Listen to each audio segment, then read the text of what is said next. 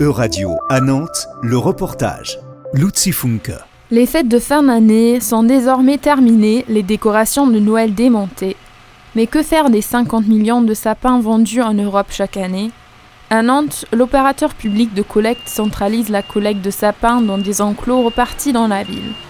Julien Moustier, chargé de proximité à l'opérateur public de collecte.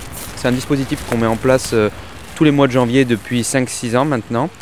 Euh, ces enclos sont montés euh, sur les 11 quartiers nantais, un enclos par quartier. Ce montage d'enclos est réparti sur euh, les 3 week-ends de janvier. Le but de cette collecte? Éviter euh, au maximum les dépôts sauvages de sapins dans le centre-ville pour canaliser un peu tout ce flux de, de sapins qu'on pouvait obs- observer en continu euh, euh, dès l'après-Noël et sur plusieurs mois euh, dans les différents quartiers nantais. Et effectivement, depuis la mise en place des enclos, il y a eu une baisse de dépôts sauvages de sapins dans les rues, nous explique Julien Moustier. En plus de cet effet positif, la collecte est également un geste écologique. Les enclos sont collectés euh, tous les jours, ainsi que en- durant les week-ends, et euh, ils sont amenés à un exutoire qui est situé à Saint-Herblain, donc en proximité de, de- du centre-ville. Et euh, ces sapins sont broyés, et ensuite ce broyat est, est disposé sur les parterres de fleurs pour, les protéger, euh, pour protéger les parterres de fleurs contre le froid. Ça permet de valoriser un déchet qui ne- qui n'était pas valorisé il y a quelques années.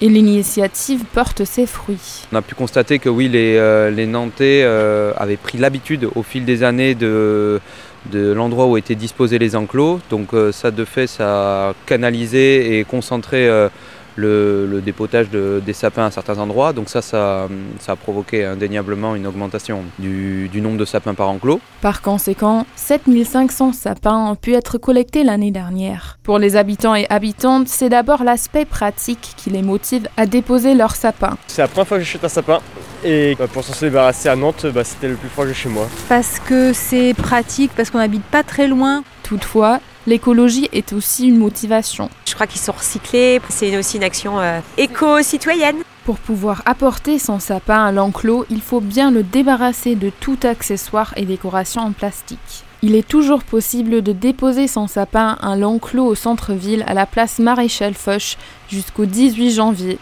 Dans les quartiers Nantes-Nord, Nanterre et Doulan-Bautière, les enclos sont ouverts du 19 au 21 janvier entre 9 et 18 heures.